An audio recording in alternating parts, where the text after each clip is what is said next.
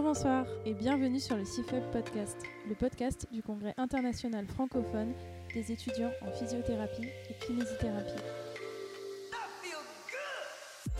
Salut, c'est Nora du pôle sciences humaines et sociales du CIFEPK.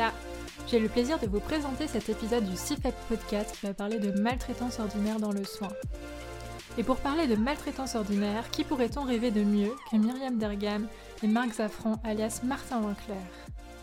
Myriam est étudiante en 6 année de médecine à Saint-Étienne et en master 2 enjeux sociaux et politiques de santé. Ses études portent sur les risques psychosociaux en médecine et sur les discriminations en santé. Martin Winkler est médecin généraliste et écrivain. D'abord médecin en France, il vit aujourd'hui à Montréal. Il dénonce dans ses ouvrages un enseignement médical archaïque et autoritaire. Il a également donné des cours d'éthique dans le soin au Canada et aux États-Unis, et a été chercheur invité au Centre de recherche en éthique de l'Université de Montréal. Bonjour Myriam, bonjour Martin. Bonjour. Bonjour. Alors, on se retrouve aujourd'hui pour parler de maltraitance ordinaire dans le soin. Mais de quoi s'agit-il exactement? Alors déjà, je pense qu'il faut différencier la maltraitance qui est liée à l'institution, c'est-à-dire euh, le manque de lits, le manque de personnel de santé, par rapport aux maltraitances qui sont liées au comportement individuel on ne peut pas agir sur cette échelle qui est le manque de lits, c'est au niveau national, mais chacun peut agir sur son comportement, sur sa façon d'agir avec les patients. Oui, et puis je pense que surtout, il ne faut pas les confondre parce qu'il euh, il y a beaucoup de professionnels de santé qui euh, répondent aux reproches de maltraitance en disant oui, mais c'est l'institution. Mais on a tous une responsabilité individuelle parce qu'autrement, ça veut dire que les professionnels de santé n'ont pas de responsabilité. Enfin, ils ont de la responsabilité pour les soins, mais ils n'ont pas de responsabilité pour euh, être bienveillants. Euh, ce ne serait pas logique. Donc, nous avons tous une responsabilité. Et pour euh, poursuivre dans la définition, je pense que tout ce qui est maltraitance, dans une première approximation, après, il faudrait le détailler plus, mais enfin, une maltraitance dans le soin, c'est l'établissement d'un rapport de force. C'est-à-dire que à partir du moment où on impose quelque chose à une personne, dans le cadre des soins, comment dire, on le lui impose de façon physique ou de façon morale, c'est-à-dire euh, en la menaçant, en lui disant si vous ne faites pas ça, vous allez aller mal, en lui disant moi je ne vous soigne pas si vous ne faites pas ça, c'est une maltraitance. Pourquoi? Parce que le soin, à mon avis, le soin c'est incompatible avec une relation de pouvoir. Le, soin c'est une relation d'accompagnement. Si vous aidez quelqu'un à marcher, parce qu'il a du mal à marcher, par définition, vous allez vous caler sur son pas, sur son rythme. Vous n'allez pas le pousser pour qu'il marche. Donc, euh, à partir du moment où on établit un rapport de force, c'est-à-dire qu'on dicte soi-même la façon dont les gens doivent avancer dans leurs soins, où on conditionne les soins, il y a une maltraitance. Et donc ça peut être, euh, encore une fois, ça peut être verbal, ça peut être physique, ça peut être moral, ça peut être comportemental, c'est-à-dire dès qu'on regarde les gens de haut, à mon avis, on les maltraite c'est aussi tout ce qui a été théorisé, notamment par Michel Foucault, autour du pouvoir et autour du savoir. Le fait est que le soignant est celui qui sait, qui se retrouve donc dans une position de domination, comme le disait Martin, enfin du moins de dominant, et qu'il y a cette relation asymétrique entre soignant et soigné. C'est quelque chose qu'on nous apprend beaucoup, qu'on nous théorise beaucoup, notamment en PACES, euh, pendant les cours de sciences humaines et sociales, mais qui au final n'est pas plus creusé, parce que oui, on nous apprend qu'il faut donner les informations aux patients, mais dire aux informations, euh, vous allez avoir un fibroscan et euh, on va coter votre dyspnée, pour lui, ça ne veut rien dire. Exactement. Il y, a, quelque chose qui est inhérent à la façon dont on s'exprime. C'est-à-dire que déjà, utiliser un jargon qui n'est pas compréhensible par tout le monde, c'est une maltraitance. Parce que pour qu'une personne soit soignée, il faut qu'elle comprenne de quoi on lui parle, euh, qu'est-ce qu'on lui propose. Il y a la notion de, tout ce qui est notion de consentement, c'est-à-dire qu'aucun soin ne peut être imposé, tout soin doit être délivré euh, sous réserve du consentement de la personne. Pour avoir le consentement, un consentement, ce qu'on appelle un consentement éclairé, informed consent, comme on dit euh, en anglais, bah, il est inévitable qu'il faut expliquer dans des termes intelligibles stricto sensu, voilà, je vous donne un exemple tout récent. Une femme une sage-femme m'écrit en me disant une de, mes, patientes, une des femmes que je suis, a reçu une prescription de pilule de son gynécologue et euh, au bout de quelques semaines, elle a fait un accident vasculaire avec cette pilule. Euh, cette pilule lui a été prescrite pour un syndrome X. Qu'est-ce que vous en pensez? Alors je lui ai répondu cette pilule ne doit jamais être prescrite pour le syndrome X, c'est pas écrit dans les indications. Et deuxièmement, il se trouve que cette femme avait des antécédents familiaux. Sa, mère avait fait un accident vasculaire à 40 ans. On n'aurait pas dû lui donner de pilule avec des estrogènes. C'est une des contre-indications. Or, on ne lui a pas expliqué tout ça. Elle aurait pu décider, elle, de dire, ben, pour traiter mon syndrome, je veux quand même prendre ça. Mais elle n'a pas pu décider, c'est le médecin qui a décidé unilatéralement. Donc non seulement il l'a maltraité en ne l'informant pas, non seulement il l'a maltraité en prescrivant un médicament dont elle n'avait pas besoin ou qui lui était euh, contre-indiqué, mais en plus, cette maltraitance s'est euh, compliquée par un accident qui est probablement irréparable puisqu'elle est encore en rééducation. Donc là, la question du savoir est centrale, c'est-à-dire que ce que les médecins savent n'est pas fait pour imposer quelque chose aux personnes soignées. Ce que les soignants savent est fait pour les servir. Mais, pour les servir, la première condition, c'est de leur dire ce qu'on sait. C'est de leur expliquer ce qu'on sait. Parce que ce qu'on sait, c'est la base, en principe, la base scientifique de ce qu'on va faire. Il est évident que si on veut utiliser le savoir autrement, euh, là, on n'est plus dans dans le, soin, on est dans le pouvoir. Maintenant qu'on a une meilleure idée de ce qu'est la maltraitance ordinaire, est-ce que historiquement ou culturellement, pour vous, certains facteurs permettraient d'expliquer que euh, les soignants, que ce soit des médecins, des physiothérapeutes ou même d'autres professions, et cette approche euh, dans notre système de santé et ce type de comportement envers les patients? Déjà, je pense qu'on a ce, quand on arrive en, première année, on nous vend la médecine, le soin en général, la kinésithérapie, comme si on allait tous sauver des vies. Et pour reprendre ce que disait Martin, on ne soigne pas des vies, on aide les patients. On est là pour être à leur service. Et surtout, il ne faut pas oublier que c'est notre métier. C'est-à-dire qu'on a certes des compétences, qu'on a certes nos avis personnels. Par exemple, pour une prescription de pilule, on peut se dire je vais proposer uniquement la pilule, la pilule parce qu'on m'a posé un dispositif intra-utérin et mon corps ne l'a pas supporté.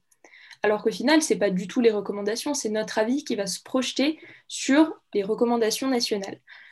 Déjà, il faut sortir de ça. Il faut bien dire que c'est notre métier et notre métier, c'est d'être au service des patients. J'ajouterais aussi qu'il ne suffit pas d'avoir de bonnes intentions. C'est-à-dire que parmi les facteurs de maltraitance, euh, il y a quelque chose qui est l'idée que les professionnels de santé, parce qu'ils veulent soigner, parce que donc ils ont des bonnes intentions, vont forcément faire le bien. Or, c'est pas du tout vrai. C'est-à-dire que si on pense que parce qu'on a de bonnes intentions, on fera forcément du bien, on fait complètement erreur pour les raisons que, qu'on vient de dire, c'est-à-dire qu'on euh, on ne fait que projeter ses propres valeurs. Comment on peut vérifier qu'on fait du bien à la personne qui est concernée? Ben, En lui posant la question. C'est-à-dire en lui disant est-ce que telle chose vous fait du bien, telle chose vous fait du mal? Quand on fait un pansement, par exemple, on regarde le visage de la personne et on voit si on lui fait mal ou non. Puis on peut lui demander et on peut l'entendre, on peut l'écouter, on peut la croire. Par conséquent, la qualité des soins ne se mesure pas aux intentions des professionnels, elle se mesure aux effets constatés par les personnes soignées, constatés et confiés par les personnes soignées. L'un des facteurs les plus importants de maltraitance, c'est que les professionnels de santé sont focalisés sur est-ce que je fais bien ce qu'on m'a appris à faire, et non pas sur est-ce que la personne à qui je donne des soins va mieux? Parce que fondamentalement, soigner, c'est ça, c'est faire en sorte que la personne que vous voyez aille mieux après que vous l'avez vue qu'avant. Si on ne fait pas attention à ça, si on ne se préoccupe pas de ça, c'est-à-dire si on ne met pas de côté ses intentions en mettant en avant d'abord le ressenti de la personne soignée, on va forcément risquer de euh, maltraiter. Et tout ça s'inscrit dans un contexte politico-social. En France, il a été fait le choix d'avoir une approche réparatrice. Le film Réparer les vivants en parle très bien, ou sinon il y a Elisa Rojas, pardon, je ne sais pas si je le prononce bien, qui dit que bon, elle avait un handicap physique et que bah, le handicap physique, ça gêne. Quand on ne peut pas le réparer en France, ça gêne. Et que du coup, elle avait été mise dans des classes pour euh, déficients intellectuels alors qu'elle mm. ne l'était pas du tout. Maintenant, elle est avocate et elle se bat justement contre les discriminations. Donc, on a fait ce choix-là d'avoir cette approche très euh, organique, très, euh, voilà, une médecine d'organes, alors qu'au final, nous, on est là pour soigner un patient dans sa globalité. Et on n'a pas approché nos attentes, nos espérances sur ce que veut le patient. Par exemple, si euh, le patient veut juste, entre guillemets, plus souffrir, on n'a pas à le pousser constamment à aller plus loin, à remarcher ou à retrouver un équilibre. Nous, on est là pour être à son service. J'ajouterais que euh, la France, euh, enfin la, mentalité française en matière de soins, c'est une, une, mentalité qui est comme toute la société, qui est normalisatrice. C'est-à-dire, euh, si on peut, entre guillemets, parce que c'est pas seulement réparer, c'est normaliser. Hein. si on peut réparer quelqu'un pour qu'il retourne au travail, pour qu'il retourne à l'école et qu'il se fonde dans la masse, là on va faire quelque chose. Sinon, on va le mettre de côté. Hein, c'est vrai avec les personnes handicapées, c'est vrai avec les personnes qui ont des souffrances ou des maladies mentales, c'est vrai dans plein de cas. Par exemple, euh, un des effets euh, de cette mentalité, c'est que toute personne en surpoids qui entre dans un, cabinet de consultation de professionnels de santé court le risque de se faire entendre, de se faire dire Ah bah vous êtes trop grosse. Or, pour qui? Pourquoi? Selon quels critères?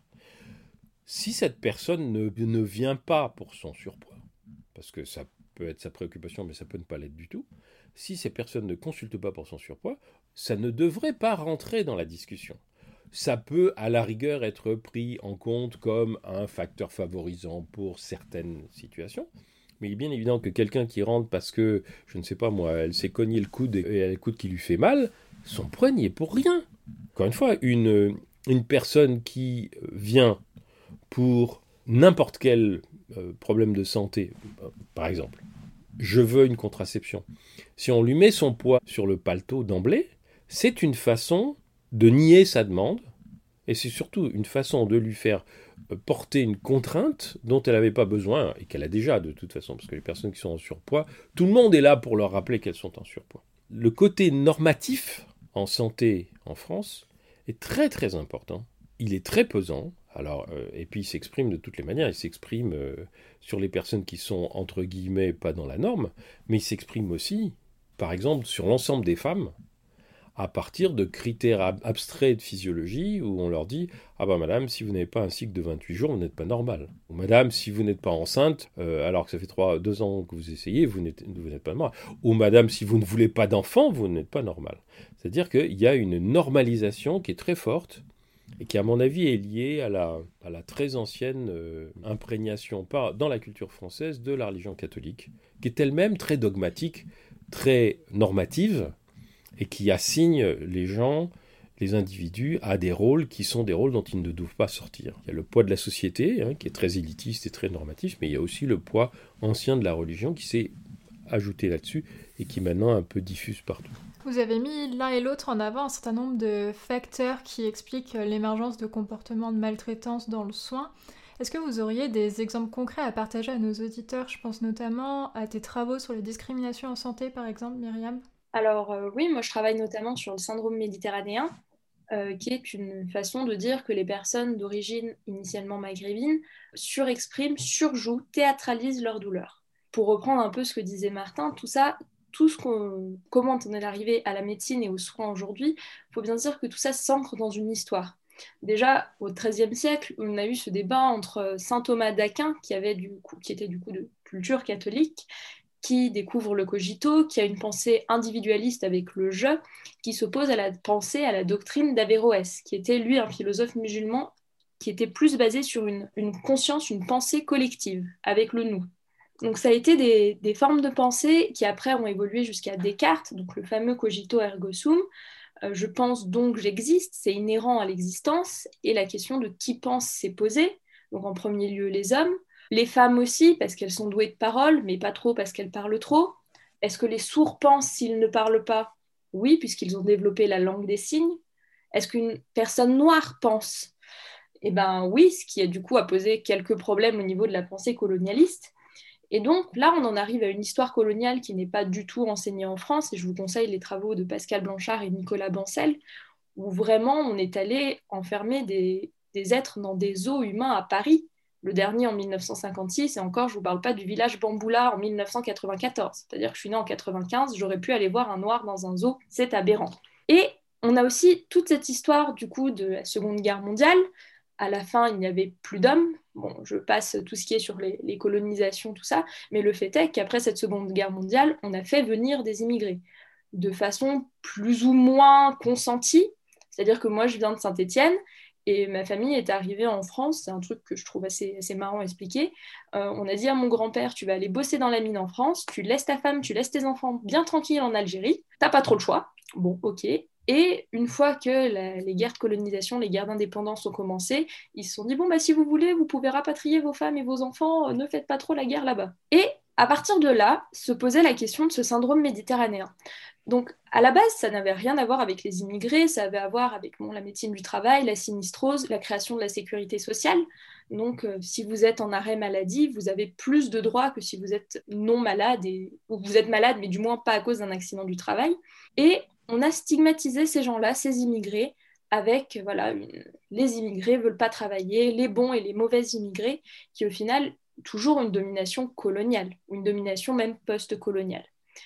Alors ça a évolué, ça s'est ancré, et moi il y a un témoignage que j'aime beaucoup, c'est le témoignage d'un étudiant qui dit qu'il s'est retrouvé face à un patient venant des pays de l'Est, donc il ne se souvenait plus du pays, et ce patient avait des métastases.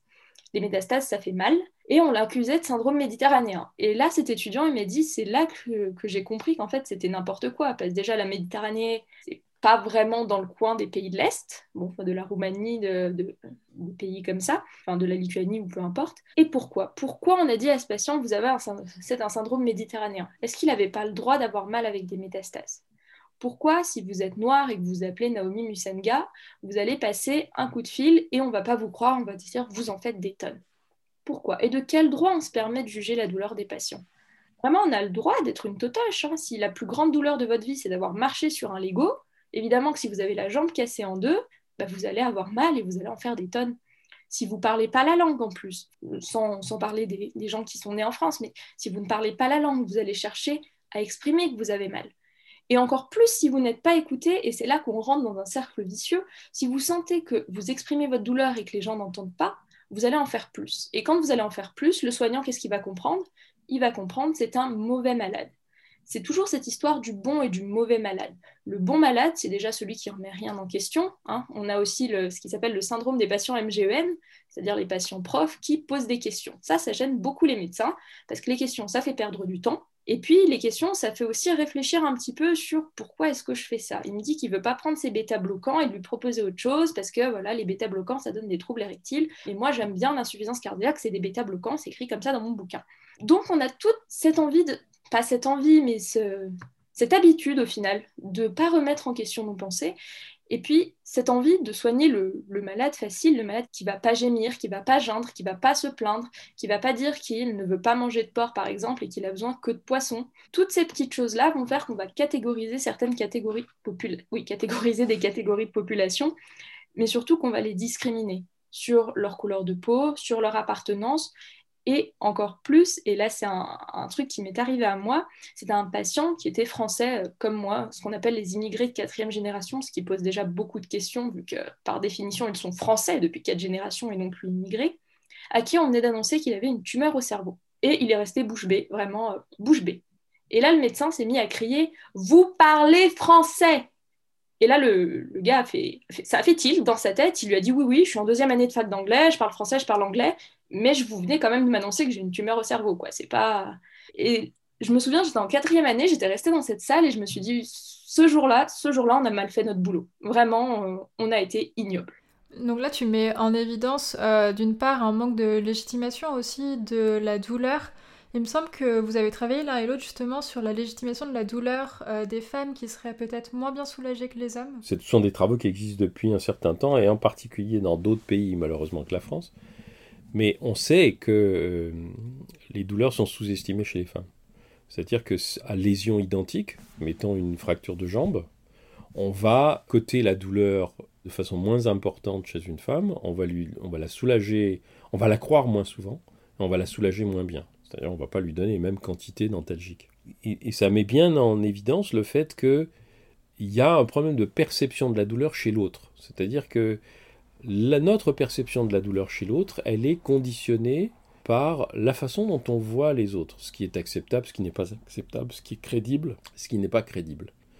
De sorte que les gens qui travaillent sur le traitement de la douleur ont mis au point des, des échelles de mesure de la douleur qui ne reposent pas sur l'observateur ou l'observatrice, mais qui reposent de préférence sur ce que la personne elle-même ressent. C'est pour ça que, pour moi, c'est une illustration qui est une illustration parfaite du soin on ne peut pas soigner quelqu'un si on ne prend pas sa perception de sa souffrance comme référence. En France, on a un problème particulier, encore une fois, c'est que d'une part, le sexisme ambiant est tellement important que ce que disent les femmes, hein, c'est ce que disait Myriam tout à l'heure, femmes elles parlent trop, Donc forcément, si elles ont mal et qu'elles disent qu'elles ont mal, elles le disent trop. C'est pas vrai. Ça, ça présuppose que, encore une fois, c'est la personne qui observe qui est moralement ou comment dire, scientifiquement capable de mesurer la douleur de l'autre. Ce qui n'est jamais vrai. Jamais. On peut appréhender euh, d'un moment à un autre si une personne souffre plus qu'avant si elle ne dit rien. On peut évidemment l'appréhender en regardant son visage, en regardant son comportement. On ne peut pas la mesurer.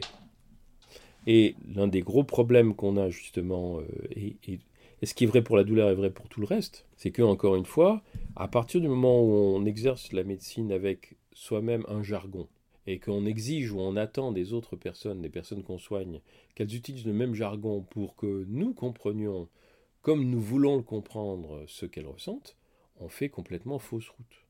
C'est-à-dire que, euh, effectivement, quand on annonce une mauvaise nouvelle à quelqu'un, si par exemple les étudiants en médecine ne sont pas formés à savoir que quand ils annoncent une mauvaise nouvelle à quelqu'un, ils vont provoquer des réactions qui vont être des réactions très diverses. Il peut y avoir une angoisse très importante, il peut y avoir des pleurs, et puis il peut y avoir un silence parce que les gens ont pris un coup sur la tête, et puis que des fois, quand on prend un coup sur la tête, on ne bouge plus. Et si on n'apprend pas ça, si on ne leur enseigne pas ça, ils ne peuvent pas comprendre la façon dont les gens réagissent. S'ils ne connaissent pas les réactions possibles, ils ne peuvent pas se préparer non seulement aux réactions, mais aussi à les accompagner, ces réactions.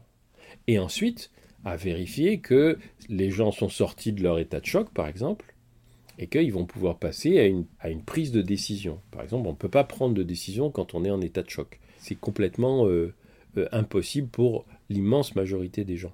Mais on dirait que tout est fait pour faire croire aux professionnels de santé que finalement le simple fait d'informer les gens, ça leur permet de prendre des décisions. Non, tout est chargé de façon émotionnelle et une des choses, par exemple, qui ne sont pas enseignées, c'est comment est-ce que je fais face aux émotions de la personne qui est en face de moi? Comment est-ce que je les, anticipe? Comment est-ce que je les respecte?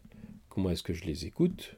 Comment est-ce que je les, fais la part de leur effet sur moi? Parce que quand quelqu'un, la raison pour laquelle on a tendance à pas croire quelqu'un qui souffre et qui a très mal, c'est que ça fait souffrir d'entendre quelqu'un souffrir.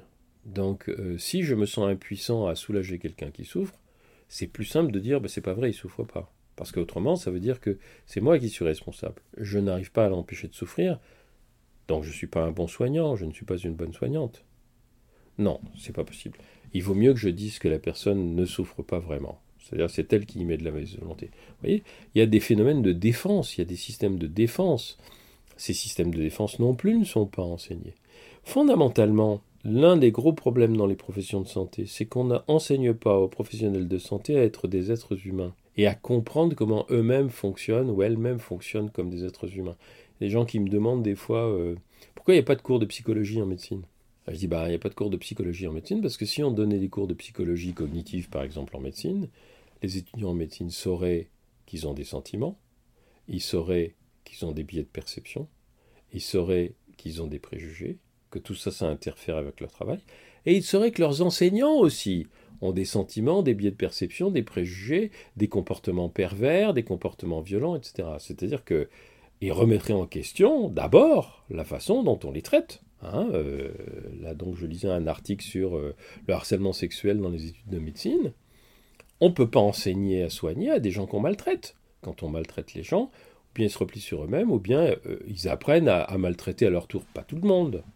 Enfin, c'est très facile de penser que le traitement qu'on subit, c'est la norme, donc on peut l'appliquer à tout le monde. Et ça, c'est un des points, enfin, une des zones aveugles qu'il y a dans la formation des professionnels de santé. Pour apprendre à soigner au mieux, il faut aussi apprendre comment nous fonctionnons nous et comment nous fonctionnons face à la souffrance des autres mais, mais c'est pas quelque chose qui est enseigné couramment.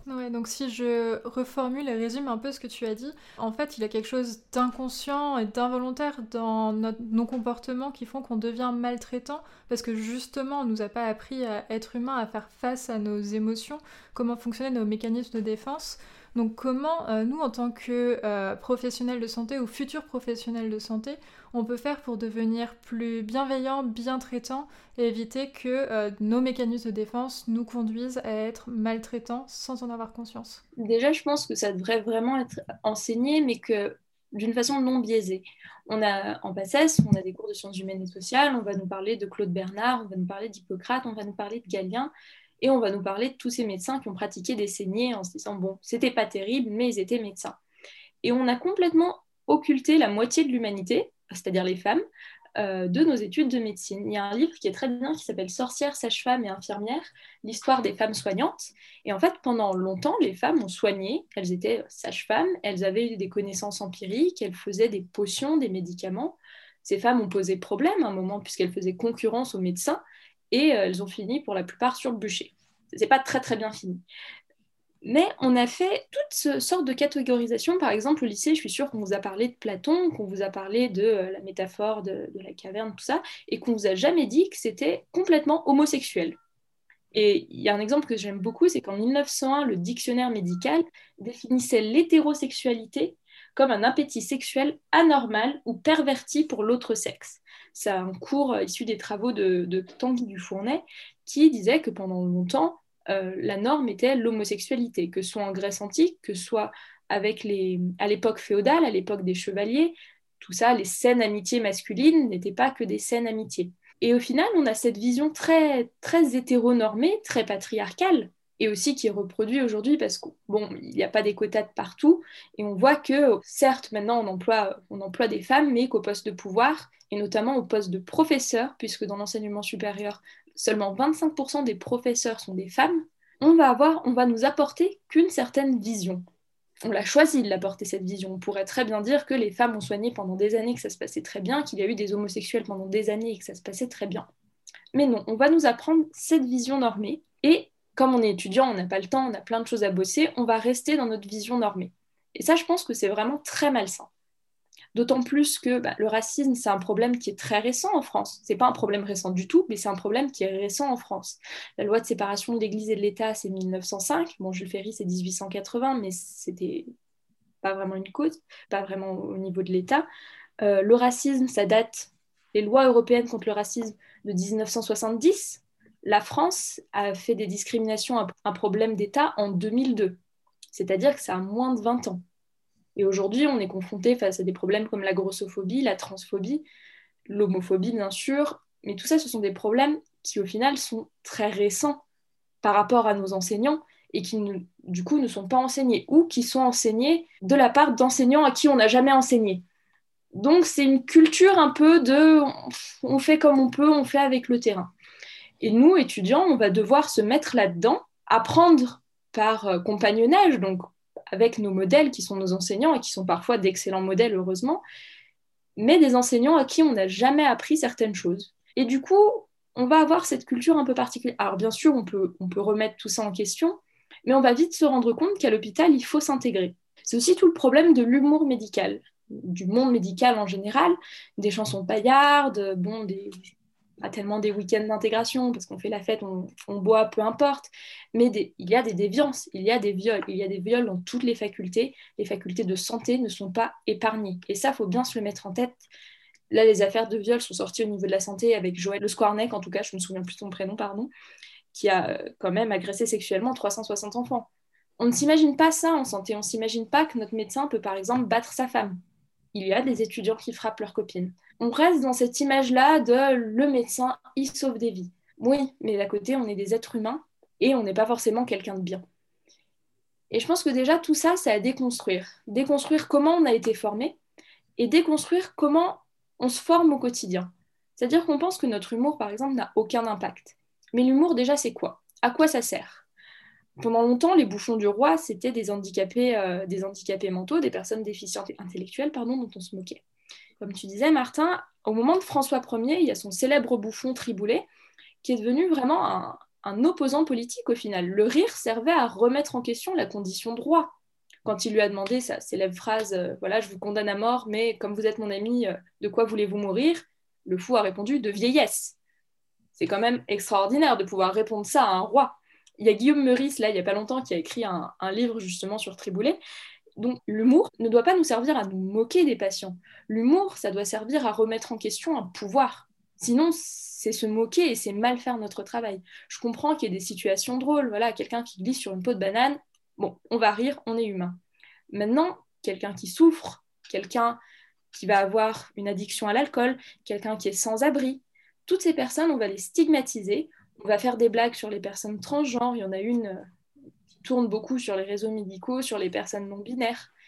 Et qui va non, monsieur, euh, vous avez des testicules. Et ça, c'est quelque chose qu'on retrouve comme comportement avec des soignants, où on a une personne qui dit ben voilà, moi je m'appelle euh, Sarah, voilà, je vous le dis, c'est mon prénom, et des soignants qui vont faire exprès de l'appeler monsieur mais peut-être pas exprès. Enfin, si certains vont le faire de façon intentionnelle, mais certains, pour certains, ça va être une discrimination indirecte parce qu'ils n'ont même pas conscience de ce que c'est. À part en blague, et pour eux, leurs blagues n'ont aucun impact, mais on ne leur a jamais enseigné ce que c'est. La transidentité n'est pas enseignée. Dans le, collège, on n'en parle absolument pas. Et l'homosexualité est encore enseignée comme une déviance. Là, il y a un début de semaine, lundi, mardi, c'était le concours blanc national des étudiants en médecine question sur un homme euh, qui vient pour euh, ulcère au niveau de la verge, donc ulcère verge dit syphilis.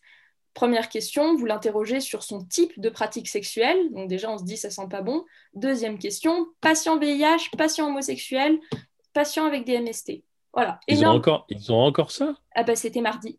J'étais en train d'hurler devant ma copie, vraiment. Euh. Mon Dieu, mon Dieu. C'était monstrueux et j'ai l'impression que ça n'a pas choqué tant de monde que ça. Vraiment que la question ce soit quel type de pratique sexuelle. Tout le monde doit être euh, dépisté. Bah, bien sûr, et puis le fait. et puis je veux dire, c'est vraiment. C'est nullissime et c'est stupide. Euh, une maladie sexuellement transmissible, elle peut se transmettre par n'importe quelle pratique sexuelle. Donc, qu'est-ce que c'est que cette histoire? C'est vraiment. En plus, c'est anti-scientifique. C'est-à-dire. Euh, là, y a, on voit bien à quel point l'idéologie ou les peurs des personnes qui ont fait les, en tout cas les préjugés des personnes qui ont fait les questionnaires, ont, pris la place de toute réflexion scientifique. C'est effrayant. C'est le même problème pour les femmes lesbiennes à qui on, ne propose pas de dépistage soit, de, des cancers du col, parce que, par exemple, elles n'ont pas une vraie sexualité, alors que c'est complètement faux, qu'un fait ce qu'il veut. Et plus encore, on a cette culture du, du, stigmate, vraiment, ou patient antillais, vous allez penser, euh, je sais pas moi, cancer de prostate, ou patient égyptien, vous allez penser bilharziose, ou patient, euh, je sais pas moi, Maghreb, vous allez penser tuberculose. C'est pratique pour apprendre des, catégories, enfin, pour balancer des cas cliniques du moins. Mais dans la réalité, non, c'est juste discriminatoire. Un, homme ou une femme blanche qui ont vécu en Égypte ou en Afrique du Nord peuvent avoir une bilharziose, une tuberculose.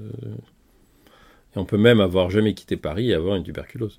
C'est donc effectivement, c'est une catégorisation, et je crois que ça, répond en partie à ce que nous demandait Nora. Une des manières de, remettre en question euh, la formation, c'est déjà de plus accepter les catégorisations. C'est-à-dire de, de, dire, mais attends, euh, sur quoi est-ce que tu peux fonder le fait de mettre des gens dans des cases? Et en particulier, on peut faire ce travail sur soi en disant, au fond, comment est-ce que moi-même, là je parle d'un étudiant qui serait un homme ou une femme blanche, hétéro, 6, 6 hétéro, 6, 7, pourrait se dire, mais comment est-ce que moi-même, alors que j'ai l'impression d'être dans la norme, comment est-ce que je ne le suis pas? Parce que nous avons tous et toutes le sentiment de ne pas être dans la norme, c'est-à-dire de différer des autres par certains aspects de nos personnalités. Par exemple, est-ce qu'une personne qui ne voit pas toutes les couleurs est ou n'est pas dans la norme?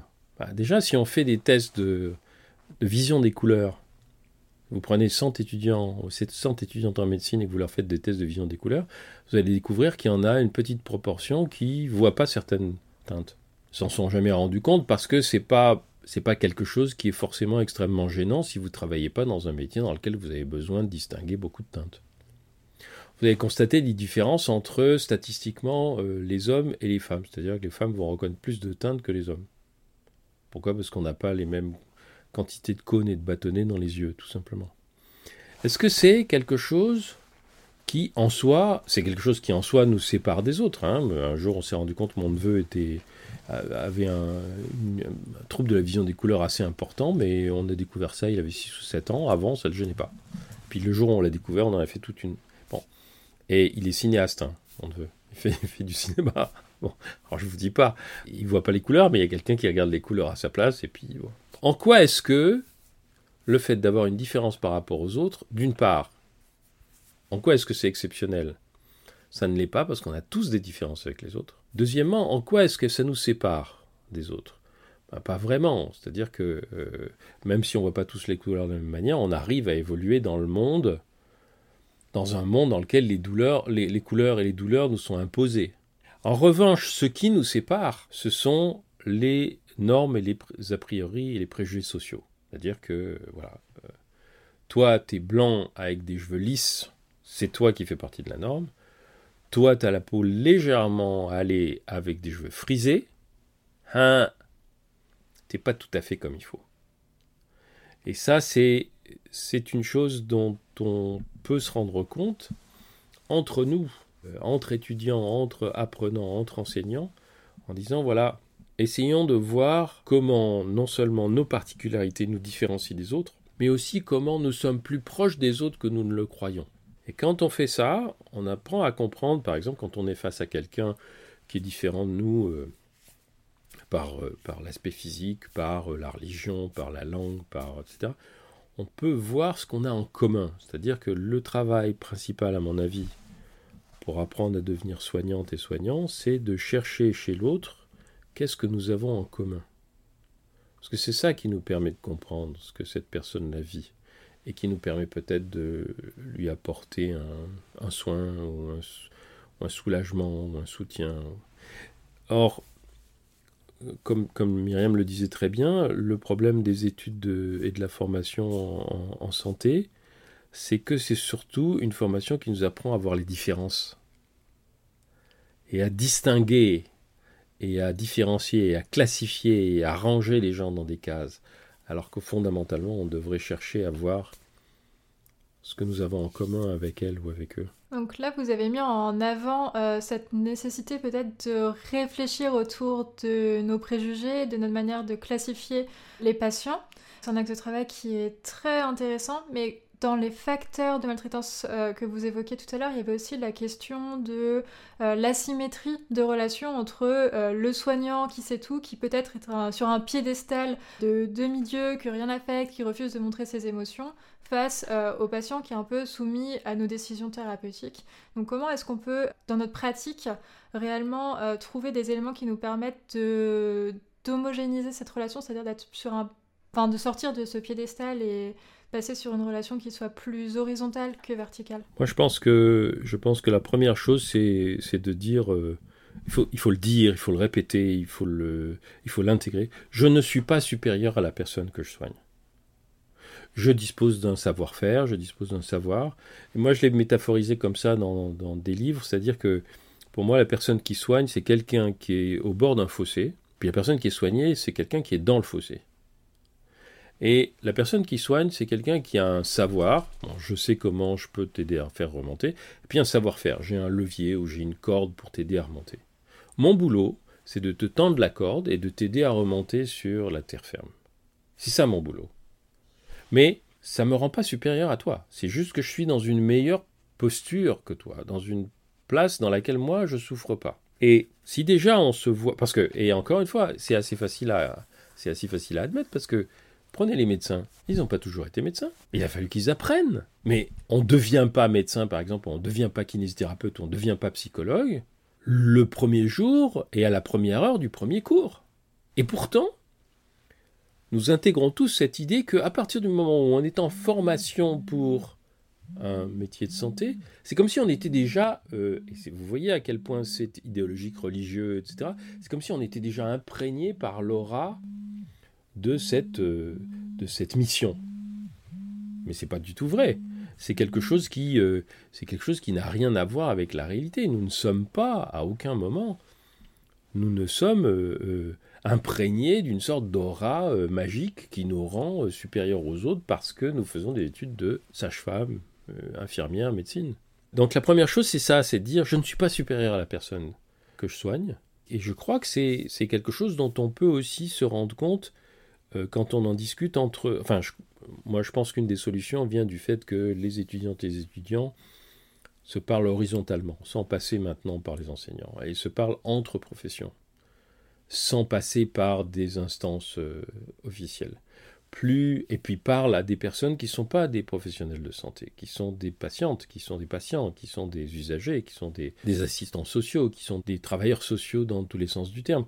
Plus le, discours sera horizontal, plus les informations circuleront de façon horizontale, c'est-à-dire non hiérarchisée, et plus ça laisse entendre que effectivement la santé c'est un ouvrage collectif auquel tout le monde doit participer, mais c'est pas une relation de pouvoir. Je pense que c'est en train de se faire grâce, bah, grâce à ce, podcast, grâce aux réseaux sociaux, grâce à, tout ce qui euh, permet d'échanger des points de vue. Moi, ce que j'aime beaucoup, c'est les étudiants de deuxième année quand ils arrivent en stage les étudiants de deuxième année, ils sont tout contents, ils sont encore pleins de vie, plein de plein d'admiration pour la médecine, ils ont vraiment envie de tout comprendre, ils sont vraiment heureux. Et on se rend compte qu'en fait, à la fin, on a fait ce parcours qui est quand même pas si facile, on devient un peu aigri. Déjà, bon, la formation, on en a parlé, qui peut être violente par la pédagogie, qui peut être violente par, euh, bah, par l'humour, par le sexisme ambiant, mais aussi on oublie parfois que les patients peuvent être violents.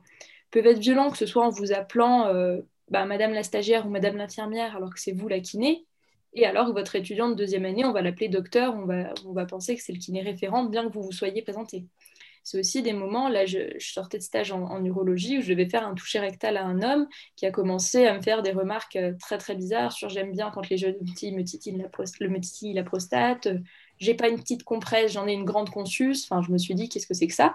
J'ai pas réussi à le reprendre. Je me suis dit, bon, bah, c'est un patient. J'étais un peu euh, c'était pas facile, mais voilà. Et on oublie qu'on est aussi très jeune quand on arrive dans ces études et qu'on est confronté à la souffrance des patients. Oui. Les c'est des corps déformés. Ça peut être très choquant et, très difficile à vivre. Et surtout ce passage où on se rend compte que finalement, vous n'allez pas sauver le patient, vous n'allez pas le réparer. Vous allez l'aider à aller mieux, certes, mais il restera toujours un peu, euh, bah, un peu boiteux ou un peu douloureux. Et ça, c'est quelque chose qu'on n'a pas comme vision quand on arrive en santé, où on se dit que tout d'un coup, grâce à notre baguette magique, on va sauver les gens et que tout ira bien. Et il y a aussi plein de choses qu'on ne voit plus. Toutes ces discriminations, tout ces... cet humour qui ne devrait pas être de l'humour, tous ces moments où euh, bah, l'infirmière vous met une chasse parce que vous n'avez pas répondu au téléphone, alors que ben, c'était pas votre téléphone, vous saviez pas qui a... Enfin, ça peut être un peu n'importe quoi. Moi, je me souviens que c'était une deuxième année qui n'avait pas répondu au téléphone et qui est sortie traumatisée de la chasse qu'elle s'était prise. Et je trouve que les deuxièmes années, ça nous, ça nous remet en question. Déjà, ça remet en question notre pédagogie, parce qu'il faut apprendre à des gens qui n'ont aucun vocabulaire médical, et au final, comme des patients. Donc, ça nous force à nous remettre en question. Ça nous force aussi à avoir une autre vision, se dire pourquoi lui, il trouve pas ça normal. Est-ce que c'est moi qui suis devenue aigrie et du coup je ne vois plus ce qui n'est pas normal. Qu'est-ce que c'est? Qu'est-ce qui fait qu'on n'a plus cette même vision, lui et moi? Et enfin, il nous apporte un peu de bonheur et un peu de joie dans les services, j'aime bien. je pense pas que ce soit par, euh, par euh, aigreur qu'on on se referme, aussi par, par c'est un comportement de défense. Euh, encore une fois, si nous sommes des êtres humains, ben, y a un certain nombre d'entre nous réagissent de façon qui peuvent être tout simplement de se replier sur soi parce que c'est comme ça qu'on supporte mieux. En santé, les émotions ne sont pas valorisées. En santé, les émotions ne sont pas valorisées, elles ne sont pas prises en compte, mais, mais elles ne sont pas valorisées et pas prises en compte parce qu'on les prend en compte, on les prend pas en compte non plus pour les, les personnes soignées. C'est-à-dire que euh, l'idée sous-jacente, c'est finalement, il faut être efficace, euh, et être efficace, c'est surtout pas se laisser parasiter par ses, parasiter par ses sentiments. Le corps et l'esprit, c'est la même chose.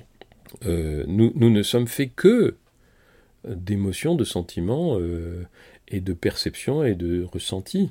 Donc il y a, une, une, sorte de, de, négation, euh, oui, de négationnisme du fait que nous sommes des êtres sensibles et, et émotionnels, euh, les professionnels de santé comme les personnes soignées. Donc c'est aussi sortir de ça. ça. Je crois que c'est très important aussi de sortir de ça. Alors c'est pas facile dans un environnement dans lequel on vous interdit de sortir de ça c'est pas impossible. Et, surtout, euh, une, des choses que j'aimerais bien, euh, bien dire à, toutes les personnes qui nous écoutent, c'est que on peut de l'extérieur vous interdire de ressentir ou d'exprimer vos sentiments. On peut vous interdire de les exprimer. On ne peut pas vous interdire de les ressentir. On ne peut pas vous interdire non plus d'y réfléchir. Et d'en parler à d'autres personnes que les personnes avec qui vous travaillez au quotidien. Euh, l'une des, l'un des pièges justement dans lesquels on nous enferme, c'est de nous empêcher d'aller parler de ce que nous ressentons à quelqu'un d'autre. Or, je pense, je suis de ceux qui pensent que tout professionnel de santé, tout professionnel de santé, toute professionnelle de santé, devrait euh, avoir euh, un soutien psychothérapeutique à un ou plusieurs moments de, son apprentissage. Pourquoi? Parce que c'est pas possible de soigner les autres sans souffrir. Et donc, si en tant que professionnel de santé nous souffrons, eh ben, ça mérite d'être soulagé aussi. C'est-à-dire que c'est aussi, à mon avis, un processus important qui nous permet d'acquérir cette humilité. Je souffre parce que je soigne, et de comprendre mieux la souffrance de l'autre. Euh, l'un des, je pense que c'est, alors, c'est contraire à l'idée selon laquelle la le professionnel de santé ou la professionnelle de santé est supérieur aux autres. Parce que si il ou elle souffre, c'est qu'il n'est pas supérieur aux autres. Mais justement, c'est ce, cette négation de la, dimension émotionnelle du soin et du fait que soigner ça fait du bien, mais ça peut faire souffrir aussi. Hein. Je ne veux pas dire que soigner ça fait toujours du mal. Soigner ça fait aussi du bien. Voir que quelqu'un va mieux, ça fait du bien. Donc forcément, voir que quelqu'un va mal, ça doit faire souffrir, inévitablement. Hein. on ne peut pas rester neutre. Nous avons des sentiments qui vont dans les deux sens.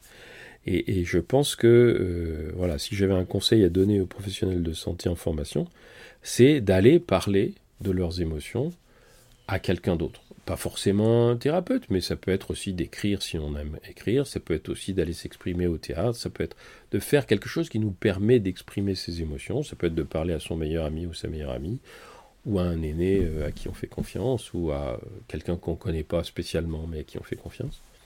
Parce que ça, ça permet de, de, mieux tolérer la difficulté qu'on a à se former. J'insisterai sur l'importance d'accepter ses émotions. On est humain et on doit le rester. C'est pas parce que vous avez pleuré que vous n'êtes pas un super soignant, vraiment. Il faut, il faut relativiser nos émotions.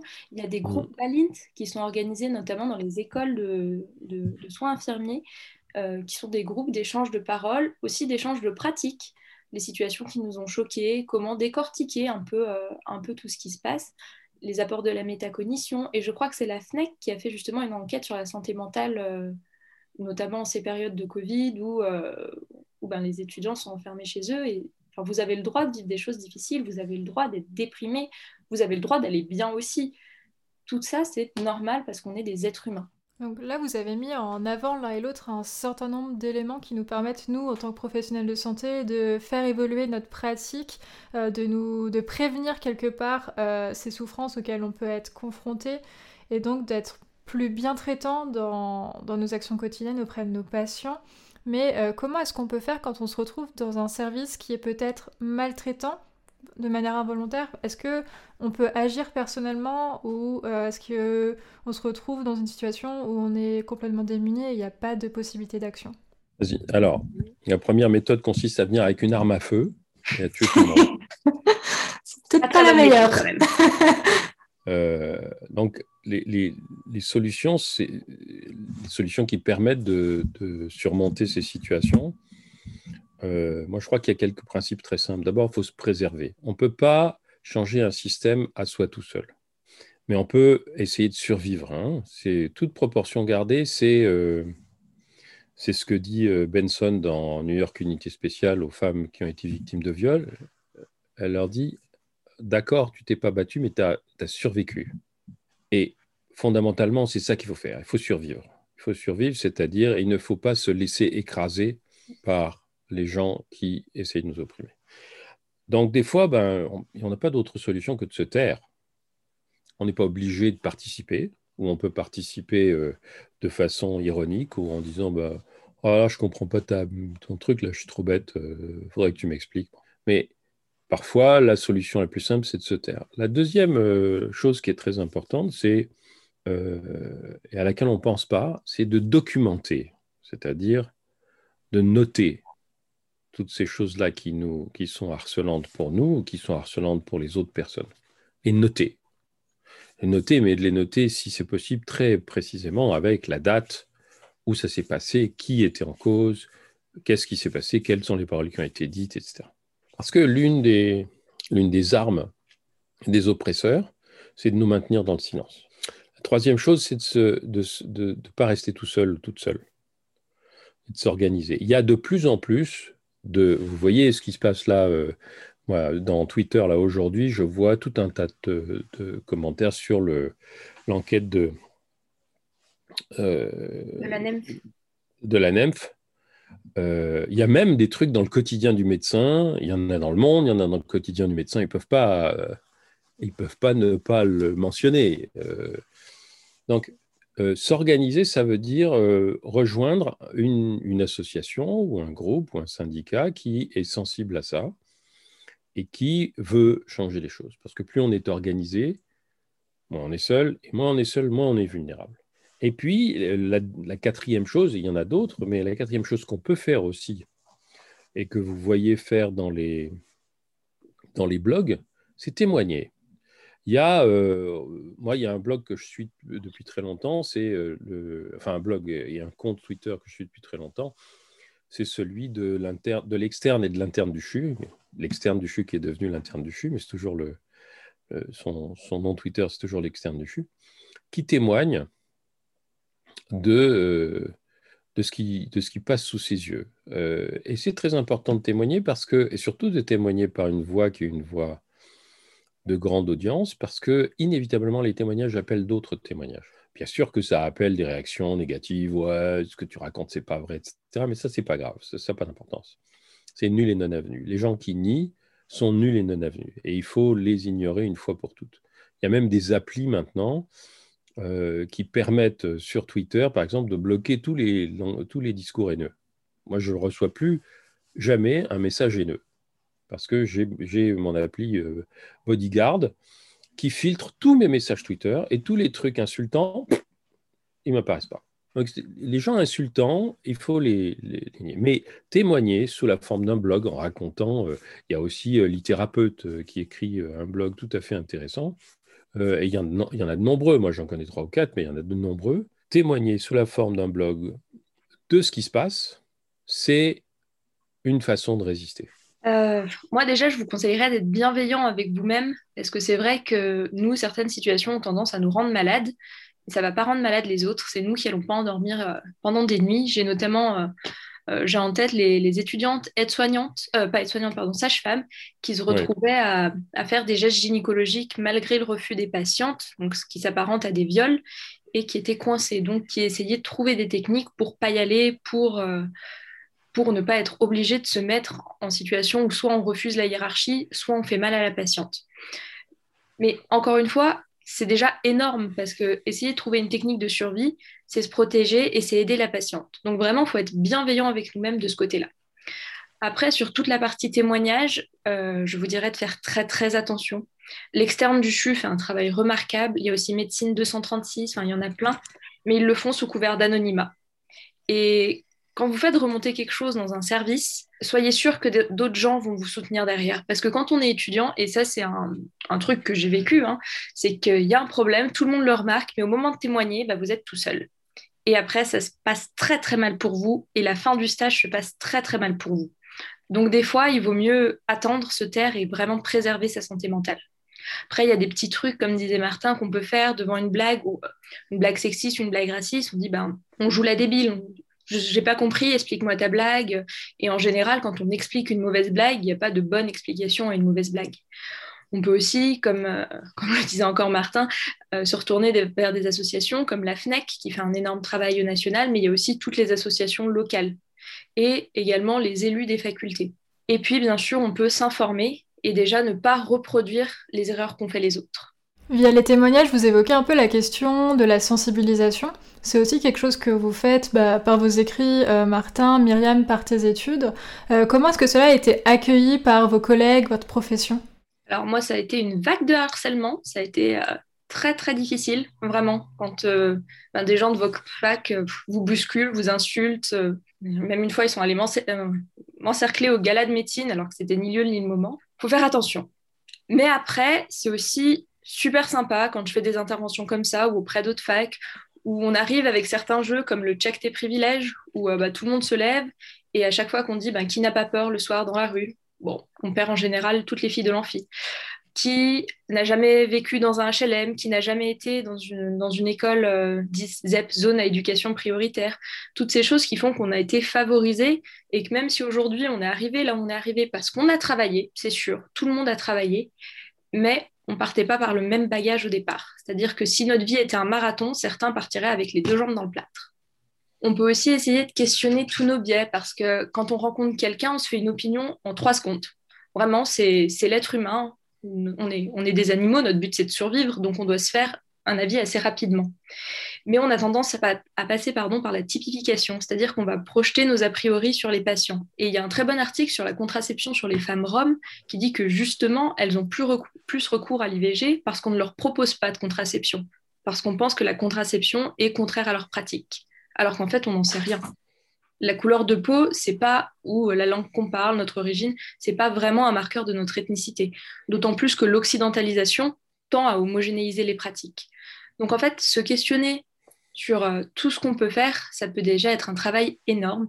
Et si d'autres se questionnent et que vous n'êtes pas d'accord, demandez-vous si vous êtes si vous ne faites pas un peu partie du problème. Il y avait, euh, comment dire, c'est très important ce que tu dis, c'est de, questionner nos, préjugés, nos a priori, toujours en ramenant vers la personne à qui euh, on a affaire et en lui demandant, mais c'est quoi vos valeurs? Qu'est-ce que je peux faire pour vous aider à partir de vos valeurs? Il n'y a pas de bonne ou de mauvaise décision de mon point de vue, il n'y a que des bonnes décisions pour vous. Et euh, je ne me rappelle plus quelle était la, question initiale. Euh, oui, la, réception. Alors évidemment, moi, en tant, qu'homme euh, âgé et déjà, déjà institutionnalisé à moi tout seul, même si je fais partie d'aucune institution, euh, je suis plus difficile à attaquer que, que, Myriam. Quand on est une femme, quand on est jeune, quand on est à l'intérieur d'une institution, c'est beaucoup plus facile d'être euh, harcelé. Euh, pour les autres, de vous harceler. Quand, quand je suis un type comme moi, moi je fais partie d'aucune institution, on peut pas me virer, on peut pas me menacer. Enfin, on peut me menacer si on veut, mais enfin, je veux dire, qu'est-ce que je risque Je crois que c'est très important aussi qu'il y ait des gens, d'aller voir des gens qui sont installés, qui sont sympathisants, qui sont des alliés, et de les utiliser, eux ou elles, comme tête de proue. C'est-à-dire des gens qui n'ont qui ont pas peur ou qui ne peuvent pas être euh, remis en cause. Et il y a un certain nombre de, de médecins, en particulier euh, de professeurs de médecine ou de médecins qui sont euh, installés et qui peuvent servir d'alliés et puis qui n'ont peur de rien. Et, il, faut, il faut aussi aller les, faut aller les chercher parce que des fois ils ne se mettent pas en avant, mais mais il pourrait le faire. Toutes les réactions de levée de bouclier proviennent toujours de euh, la peur des gens qui dressent leur bouclier de perdre leur statut, de perdre leurs privilèges, de ternir leur image. Parce que fondamentalement, quand vous êtes euh, dans une posture aussi avantageuse que celle d'être un médecin, a fortiori d'être un professeur d'université par exemple, vous n'allez pas, à moins que l'université décide de se débarrasser de vous, vous n'allez pas perdre votre statut il y a toujours des gens qui vont être là pour venir vous voir. Vous continuez à avoir un pouvoir assez important sur les gens qui sont en dessous de vous parce que la société étant pyramidale et hiérarchisée, vous allez continuer à avoir du pouvoir. Donc c'est une réaction extrêmement immature la levée de bouclier. C'est une réaction émotionnelle. C'est pas une réaction rationnelle. C'est pas euh, la menace n'existe pas vraiment pour eux.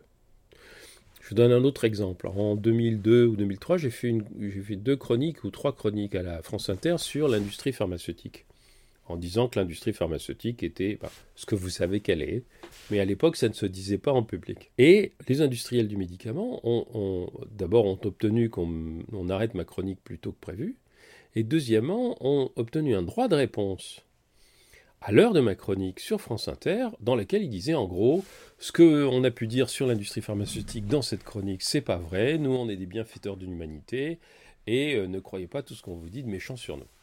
Et ce qui est extraordinaire, c'est que le LEM, hein, les entreprises du médicament, c'est-à-dire le syndicat de l'industrie pharmaceutique française, ait pu ressentir comme une menace qu'un médecin généraliste de campagne parlant dans le poste, comme moi, trois minutes le matin, puisse les menacer. Ils, ont ressenti comme, un danger que je puisse parler d'eux comme ça. Ça veut dire quelque chose de très important. C'est que les personnes qui ont un statut et les personnes qui ont un pouvoir, il y en a deux sortes. Il y a des gens qui sont tellement puissants qu'ils se foutent complètement de ce qu'on peut dire. il y a des gens qui ne sont pas si puissants que ça et qui se préoccupent surtout de l'image qu'ils peuvent projeter. Parce que c'est leur image qui compte. Et c'est très important de ne pas laisser ces gens-là préserver leur image. C'est très important de parler pour que cette image apparaisse, enfin que le, vernis disparaisse et qu'on voit véritablement ce que, ce que les gens font. Et par cette action de la parole, justement, on voit, d'après ce que vous avez dit, qu'il y a quand même eu une évolution entre il y a cinq ans où on disait que ça n'existait pas et aujourd'hui où on le reconnaît. Pourtant, ça reste encore mal accueilli puisque nous racontait Myriam de ses propres expériences. Donc, est-ce que vous pensez que si on agit déjà auprès des étudiants qui ont peut-être pas cette culture qui est ancrée, puisqu'ils sont encore, euh, ils ont un regard qui est beaucoup plus extérieur, on a des leviers d'action qui pourraient se mettre en place? Tout à fait. Moi, je suis pro-pédagogie. Bon, je pense qu'arrivé à un certain moment, on n'expliquera plus aux vieux singes à faire la grimace, ça c'est sûr. Mais euh, les jeunes, par contre, c'est vraiment là où il faut où il faut s'axer. Et surtout que nous, en tant qu'étudiants, on va devoir former des plus jeunes. Et des fois, c'est facile d'être malveillant avec des petites choses toutes bêtes, genre lui faire que les exercices que vous voulez pas, que vous, voulez pas faire parce que vous trouvez ça chiant. Donc non, c'est pas aux petits jeunes de le faire, lui aussi il trouvera ça chiant. Donc on peut tous être bienveillants et tous participer à notre niveau. Oui, moi je pense qu'effectivement, le, soin, j'en parlais tout à l'heure en, disant que les professions de santé et la pratique du soin, c'est une pratique du partage. Justement, euh, si on considère que... Il y a deux manières de considérer le, fait qu'on est un professionnel de santé. Soit on peut penser qu'on a un pouvoir et que finalement on décide souverainement euh, qui on soigne, comment on les soigne et sous quelle forme. À mon avis, ça c'est crapuleux, mais c'est encore très répandu. Ou bien on peut considérer que tout ce qu'on sait sur le plan du soin, c'est fait pour être partagé. Et pour être partagé, non pas pour être partagé euh, par bienveillance, mais parce qu'on doit le partager. C'est une obligation morale. Et en particulier, euh, enseigner un geste, enseigner à un étudiant ou à une étudiante plus jeune que nous un geste qu'on sait faire, c'est de toute façon une activité non seulement de soins, parce que si vous apprenez à soigner à quelqu'un d'autre, bah, vous allez soigner plus de monde que tout seul. Et deuxièmement, c'est une façon de soigner aussi cette personne qu'on informe parce que on l'aide à sortir de son, son innocence, enfin, ou de son ignorance, et on l'arme pour qu'elle puisse à son tour soigner les autres. Donc, pour moi, c'est ce exactement ce qu'on appelle un cercle vertueux. C'est-à-dire, plus on partage, plus on soigne. Ça veut dire aussi que, effectivement, tu as raison d'insister là-dessus, Myriam, il faut bien faire attention à la manière dont on considère les plus jeunes. C'est-à-dire que, est-ce que, et fondamentalement, il y a deux attitudes, c'est ou bien les plus jeunes, c'est écoute, moi j'en ai chié, tu vas en chier aussi, ou bien les plus jeunes, c'est j'ai été toi, je sais de quoi je pourrais te faire souffrir, mais je ne vais pas te faire souffrir comme on m'a fait souffrir. Au contraire, je vais te rendre la vie plus facile. Et en te rendant la vie plus facile, moi je me fais du bien à moi. Parce que je ne reproduis pas les violences qu'on m'a imposées et qu'on m'a infligées. Et c'est vrai que c'est pas spontanément, c'est pas quelque chose qu'on dit dans les facultés de médecine ou même entre étudiants. Je vais vous citer un, un chercheur en, en primatologie et anthropologie qui s'appelle Franz de Waal. Franz de Waal, c'est un spécialiste des primates. Et il explique dans ses livres que les primates ont des valeurs morales. On le montre, on peut le montrer, c'est pas, pas juste une vision de l'esprit. Par exemple, vous prenez deux Wistiti que vous mettez tous les deux dans des cages à qui vous demandez de faire un geste très simple. C'est sur vous, taperez Franz Deval sur YouTube et vous verrez la vidéo. Hein, c'est pas un truc que, juste que j'invente. Et vous leur demandez de faire un truc très simple, c'est de vous donner un caillou. Alors il y a une opératrice qui est là et qui reçoit, qui donne à deux Wistiti des cailloux, et puis chaque fois que le Wistiti donne un caillou, elle lui donne quelque chose à manger. Et au début, elle leur donne un morceau de concombre. Comme dit Franz Deval, le concombre c'est de la flotte quoi. Donc ils donnent le caillou, ils prennent le concombre, ils mangent le concombre. Et puis au bout d'un moment, elle commence à un Wistiti à continuer à donner du concombre, et à l'autre à lui donner des grains de raisin. Un grain de raisin, c'est bien meilleur, c'est sucré, c'est bon. Et le Wistiti qui reçoit le concombre, il voit que le copain là à côté, il reçoit un grain de raisin. Donc il comprend pas, il reçoit un morceau de concombre, il le jette. Et puis il regarde le caillou pour être sûr que c'est, il fait bien la tâche, il vérifie qu'il a bien fait ce qui fait bien que ce que la femme lui demande. Et elle continue à lui donner un concombre alors qu'elle lui elle donne un grain de raisin et il jette le concombre à l'extérieur. Il est révolté. Donc il a des valeurs morales. Ça veut dire j'ai le sens de l'injustice. Tu me traites de manière injuste. Et il dit aussi un truc très important euh, sur les primates, c'est que dans toutes ces observations, il s'est rendu compte que parmi en particulier les chimpanzés, il y a des chimpanzés qui sont ceux qui consolent les autres il console le chimpanzé qui s'est fait donner une tannée parce que euh, il a été euh, il a été escagassé par le chimpanzé dominant. Il console euh, la mère chimpanzé qui a perdu son bébé, etc. Et il dit, et quand, vous savez par exemple que des chimpanzés, ils, s'épouillent mutuellement, ils se grooment comme on dit. Ben, quand on mesure le cortisol de deux chimpanzés, un qui épouille l'autre, le cortisol des deux chimpanzés baisse. C'est-à-dire que ça déstresse de s'occuper de l'autre. Pensez à, l'image un peu d'épinal dans les films de la mère qui brosse les cheveux de sa fille. C'est exactement la même chose. C'est une image de, paix et de, communauté. en fait, ce qu'il nous dit, c'est que nous avons en nous une pulsion de soigner, d'aider, de soutenir les autres, qui est bénéfique pour nous. Elle n'est pas seulement bénéfique pour les autres, mais faire du bien, ça nous fait du bien. Et ça, c'est quelque chose qui est très important à, diffuser parmi les étudiants. D'abord parce que ça va revaloriser leur idée qu'ils sont là pour faire du bien, c'est vrai, ils sont là pour faire du bien, il y en a beaucoup qui viennent pour faire du bien, hein, euh, femmes et hommes. Et deuxièmement, de leur dire, mais non seulement vous avez raison, mais en plus, c'est bon pour vous. C'est bien meilleur que d'être martyrisant. Et donc, c'est une raison de changer la culture ambiante et de, rentrer dans ce cercle vertueux où tout le monde soigne tout le monde. Parce que fondamentalement, je veux dire, notre seule perspective sur la planète pour aller mieux, c'est de se soigner les uns les autres. C'est pas de s'entretuer ou de se taper dessus. Ça me rappelle la question d'un étudiant qui me disait mais comment on réagit quand en a un qui se prend une chasse? Parce que c'est vrai que ben, en général, on est, on est un peu tous ensemble, on le sait, on sait ce qui s'est passé. Donc il y a plusieurs techniques. Il y a ceux qui vont faire comme s'il ne s'était rien passé, pas forcément de façon méchante, mais de façon à se dire euh, si je lui en parle, il se met à pleurer, je sais pas quoi faire, tout ça. Et puis il y a juste dire, enfin poser une main sur l'épaule, faire comprendre à l'autre qu'on le soutient, qu'on sait qu'il a souffert, qu'on est là s'il souhaite, mais qu'on n'est pas non plus envahissant. Et ça, ça peut être très important. Bah, c'est vrai qu'on a cette culture de l'individualisme où on se dit bah, si ça lui est arrivé, ça peut m'arriver, je vais surtout baisser les yeux et faire attention à ce qu'on ne remarque pas. Et ça, c'est pas facile en fait. Moi, euh, par rapport à un, moment de harcèlement que j'ai subi, déjà les gens se rendent pas compte à quel point ça peut faire mal. Ils pensent que un message comme ça, ça va pas faire grand chose, alors que quand c'est le centième de la journée, ça fait quand même très très mal. Et c'est juste une personne qui va se dire bah, en fait, je sais ce que tu vis, moi je suis là, moi je ne t'insulte pas, qui va pouvoir nous aider et nous aider un peu à aller mieux à ce moment-là. Et non seulement ça, mais c'est valable aussi avec les patients. Hein. Je veux dire, très tôt dans mes études, j'ai passé du temps après la visite, euh, la grande visite où il y avait 30 personnes et on disait des trucs qui passaient, qui, qui, pouvaient être très brutaux. Je suis resté avec les patients et, en leur disant, en mettant en avant le fait que je n'étais pas d'accord avec la façon dont on leur avait parlé. Je suis désolé, mais on ne devrait pas vous parler comme ça. Et d'abord, on aurait dû vous demander ce que vous en pensiez. Peut-être qu'on aurait dû écouter vos questions. Et on peut faire ça avec nos camarades en disant Je ne suis pas d'accord avec ce qu'on t'a fait subir. Je suis de ton côté. Je ne sais pas ce que je peux faire, peut-être que je peux rien faire, mais en tout cas, comme tu dis, je suis de ton côté. Si un jour tu as besoin de soutien, je suis là. Si tu veux me raconter ce qu'on t'a fait subir, je suis là. Mais je ne suis pas d'accord avec ce qu'on te fait subir. Ça, c'est très important de, de, de se positionner clairement. Pas seulement je suis avec toi, c'est aussi je suis contre ceux qui te font du mal. Eh bien, on a fait le tour euh, des questions que j'avais à vous poser. Je vous remercie pour ces échanges extrêmement intéressants, extrêmement riches, et je vous souhaite une bonne soirée. Au revoir. Eh bien, bonne soirée à toi aussi, à vous deux. Merci d'avoir pris le temps d'écouter le CIFEP podcast. Vous pouvez retrouver le comité scientifique sur notre newsletter, notre site internet et les réseaux sociaux.